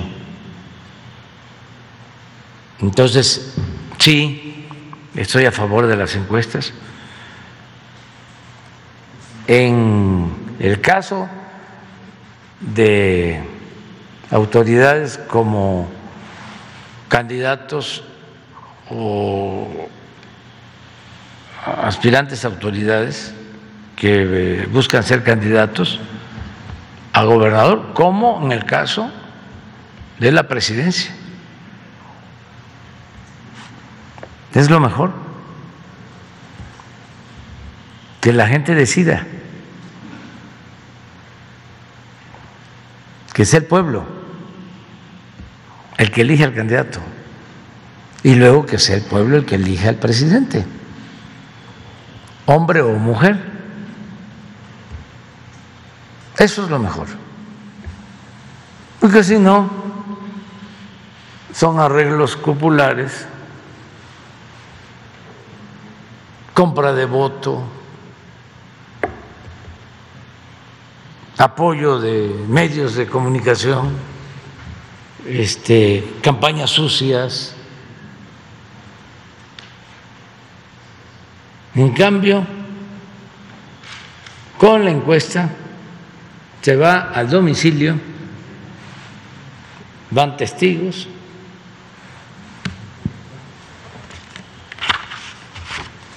ahí se les entrega el cuestionario, lo llenan y lo meten a una a una.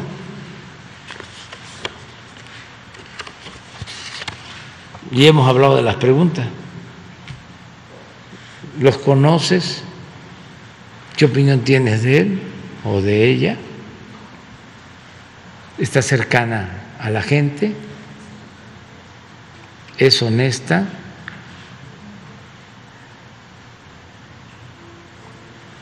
¿Te gustaría que fuese candidata o candidato? ¿Votarías por él? y se hace la confronta con los otros. Si el candidato del bloque conservador fuese fulano de tal, mujer u hombre, y el del otro bloque, fulano de tal, hombre o mujer, fuese tal persona, ¿por quién votarías? Y ahí se ve. Y yo no voy a actuar como lo hacían antes, de que este es el favorito, la tapada o el tapado. No, no, porque lo que estimo más importante en mi vida siempre ha sido mi honestidad. Y si yo me inclino a favor de alguien, pierdo autoridad moral. Y el que no tiene autoridad moral no tiene autoridad política.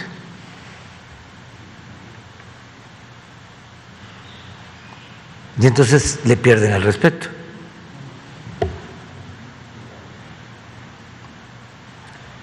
Entonces, lo mejor fue lo de eh, incluir en el estatuto lo de las encuestas. Me refiero a Morena, como también lo de cómo sacar a los plurinominales, que era otro problema, con la famosa eh, técnicamente, ¿no? físicamente, se dice insaculación. Pero es una rifa, pues. Y la burla era la tómbola. Pero decían, ¿no? Este, se necesitan parlamentarios que estén preparados. Esa es otra mentalidad. Este, no cualquiera puede ir.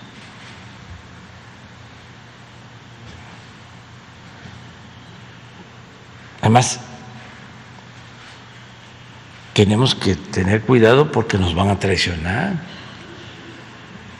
Cuando se hizo la primera vez, salieron comerciantes, albañiles, mujeres indígenas, gente del pueblo, que si no es por ese proceso, nunca hubiesen llegado. Porque siempre llegaban, iban en la lista los achichincles de los dirigentes, hasta familiares de los dirigentes. Bueno, me acuerdo que la primera vez no hubo un solo, no es muy fuerte la palabra, bueno, como no se cambió nadie. Y nadie votó en contra del pueblo. Al contrario, me acuerdo de una señora de Juchitán, ya grande,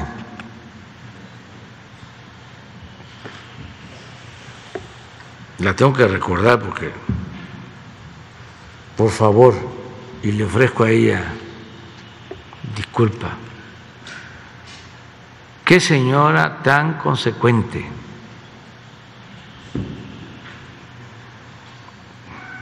Incorruptible.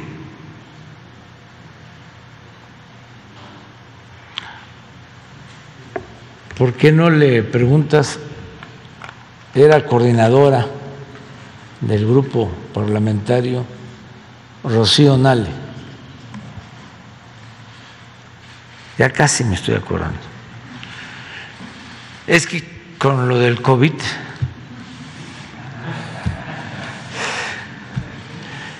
eh,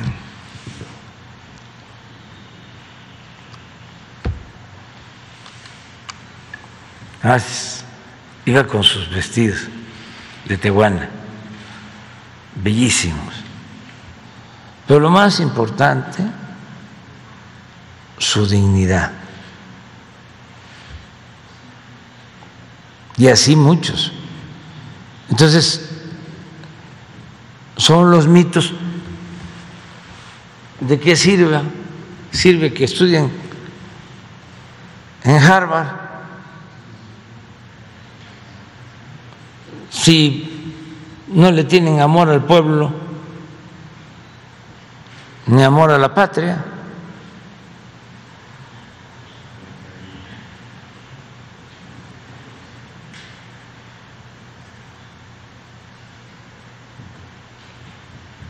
Pero bueno, ya nos vamos a acordar. Estoy haciendo. Presidente, nada más para terminar un poco ahondando en lo que usted platicaba de este tema que no cualquiera podría aspirar a un cargo de elección popular o a dedicarse a la política. Quiero destacar precisamente este factor que usted ha comentado veces en la conferencia de prensa de la, de la consultora Morning Consulting, que mantiene una aprobación mayor al 66% actualmente, incluso Grupo Cantón en su encuestadora también reveló esta semana que usted mantiene una calificación, una aprobación del 6.5% de la ciudadanía. Preguntarle, presidente, si este matiz no deja un, un, un legado para los presidentes posteriores a mantener este, estos apoyos a la ciudadanía, a mantener una aprobación alta. Y también, presidente, preguntarle si en alguna ocasión usted ha tenido oportunidad de platicar con su homólogo en la India, el primer ministro Modi, con respecto a que siempre se disputan ustedes dos estos primeros lugares. Gracias, presidente. No, mire, este, eh, con el presidente Modi, que es eh, un político bien calificado por su pueblo. Este, no he tenido la oportunidad de platicar de manera directa. Eh, hablé con el canciller de, de la India, con él sí, fue invitado cuando la eh, celebración de nuestra independencia, los 200 años de nuestra independencia. Él estuvo de invitado. Y el que platicó con él fue Marcelo Ebrard, él fue el que me, comentó. Y empezaron a hablar sobre eh, por qué se sostenía eh, él arriba y empezó a hablar de algunos programas que ya nosotros estamos aplicando aquí. Y llegó un momento que le dijo, no te voy a seguir diciendo, porque no quiero que me vaya a copiar. No, no fue textual, ¿no? Pero tu presidente. La verdad es que nosotros tenemos cosas eh, excepcionales eh, únicas en el mundo. Y partimos de un principio que yo creo que eso es universal y está demostrado en la historia política. Partimos del principio de apoyarnos en el pueblo, de buscar siempre apoyarnos en el pueblo. Y eso es lo que nos sostiene. Porque esa eh, absurda idea de que el pueblo es mal agradecido,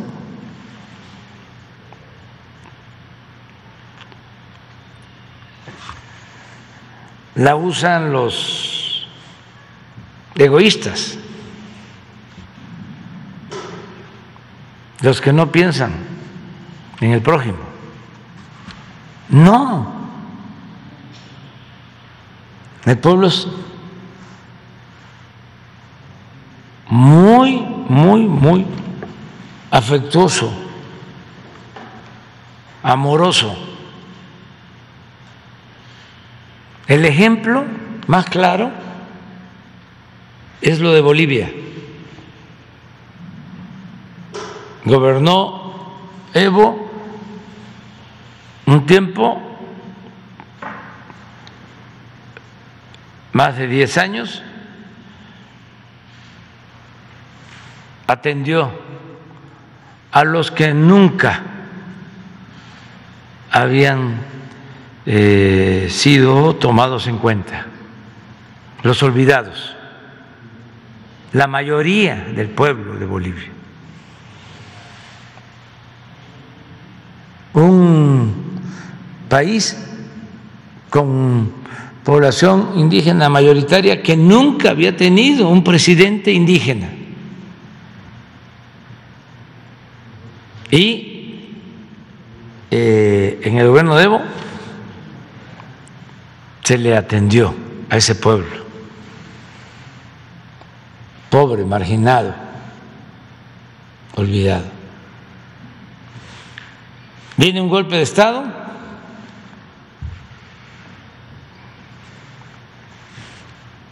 Se imponen conservadores y racistas, porque ahí están las imágenes de esos días lo que ponían en las paredes en Bolivia. ¿Mm? Váyanse indios, cosas por el estilo. Evo renuncia, eh, ya conoce usted la historia, eh, se le da protección, asilo, se apoderan los conservadores, autoritarios, racistas, antidemocráticos, pero como el conservadurismo, siempre lo hemos dicho, tiene como doctrina principal la hipocresía, el cuestionamiento a Evo, era el que estaba convertido en un dictador, como si ellos fuesen demócratas, auténticos demócratas. Llegan, ¿qué hacen los indígenas? Los de abajo, se quedan callados. Piensan los conservadores que ya tienen todo. Y para tratar de legitimar el golpe de Estado, convocan elecciones. Y los de abajo van callados a depositar su voto para que continúe la misma política que se inició cuando Evo.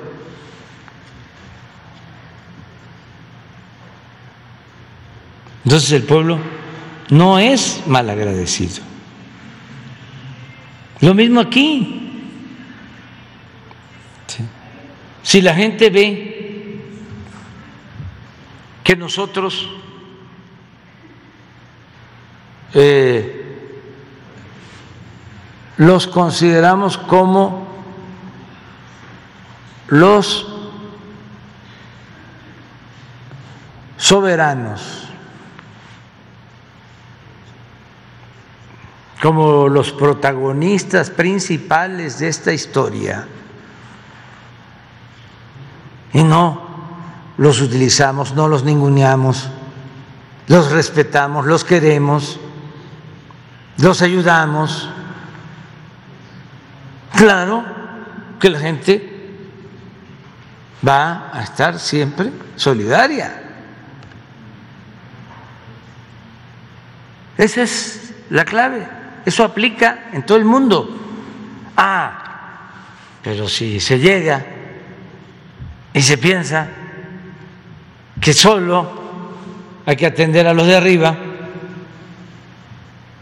y que el pueblo no cuenta, pues eso se puede mantener transitoriamente, un gobierno así, mientras esté fluyendo el dinero a raudales para comprar lealtades y comprar conciencias.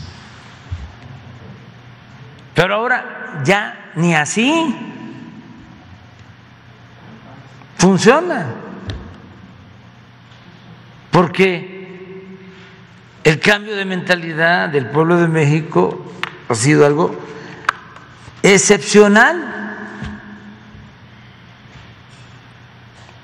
Entonces, por eso este, yo creo que la fórmula es esa y el presidente Modi está haciendo muy buen trabajo y otros presidentes. Eh, ahora, por ejemplo, va a estar en la cumbre aunque no esté tan Este eh, va a estar eh, Alberto Fernández de Argentina, que es el representante ahora ¿eh? de la CELAC, sí, de los países de América Latina y del Caribe, lo que fue México, ya es Argentina ahora, y él va a ir y seguramente él va a hablar. Este, a favor de una nueva relación y ojalá y digan que nunca más la exclusión. Hablé con él por teléfono y yo sí estoy de acuerdo que él eh,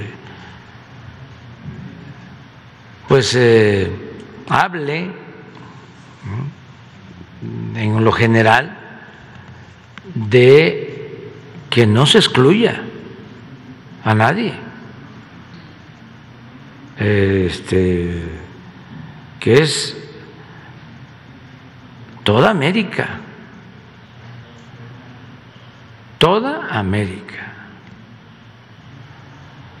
Eh, ayer, también eso por lo de Estados Unidos, eh, los que no quieren a los migrantes, muchas veces se les olvida, porque ese es el doble discurso, la hipocresía. Sus padres, sus antepasados vienen de migrantes. Si no es por los migrantes, Estados Unidos no sería una gran nación.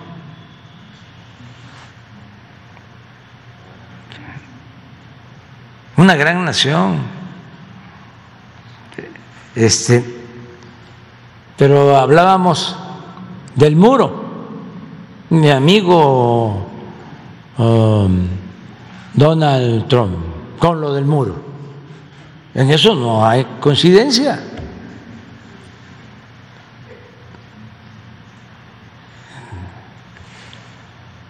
Y le tengo que reconocer al presidente Biden que dijo, no se va a construir muro.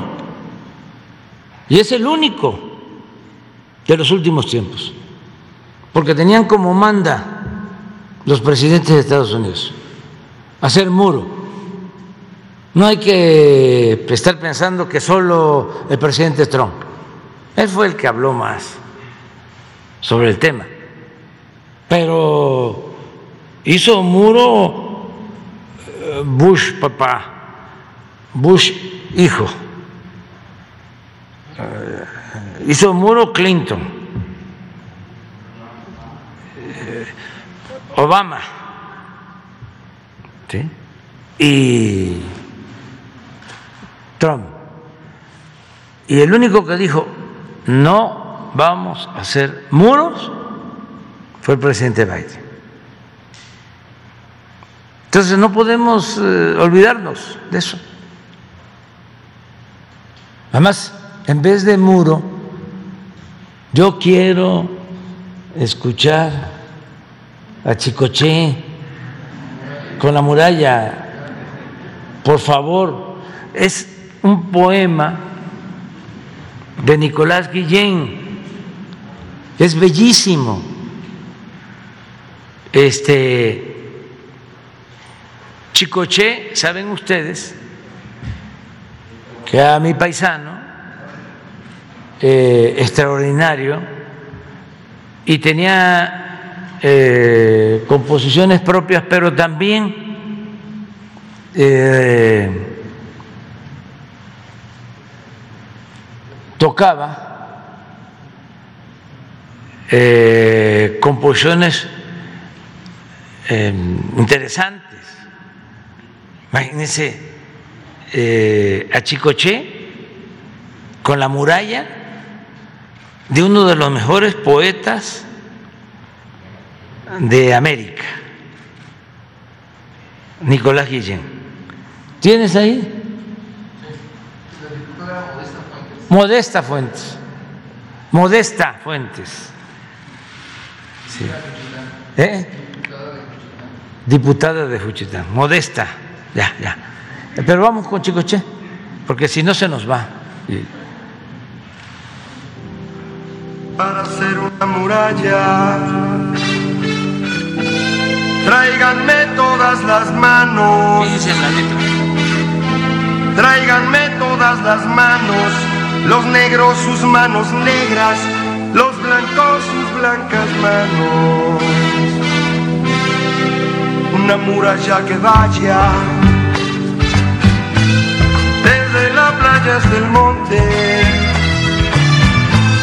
desde la playa hasta el monte, desde el monte hasta la playa,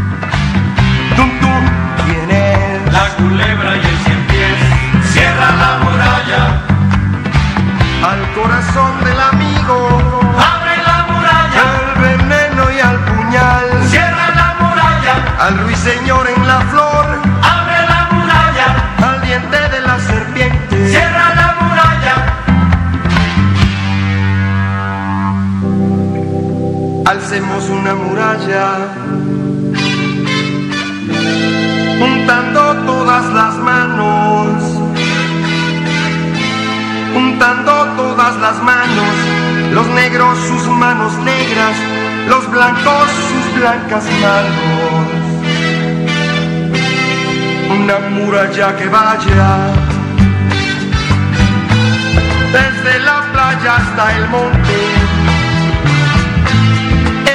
playa hasta el monte, desde el monte hasta la playa, allá por el horizonte.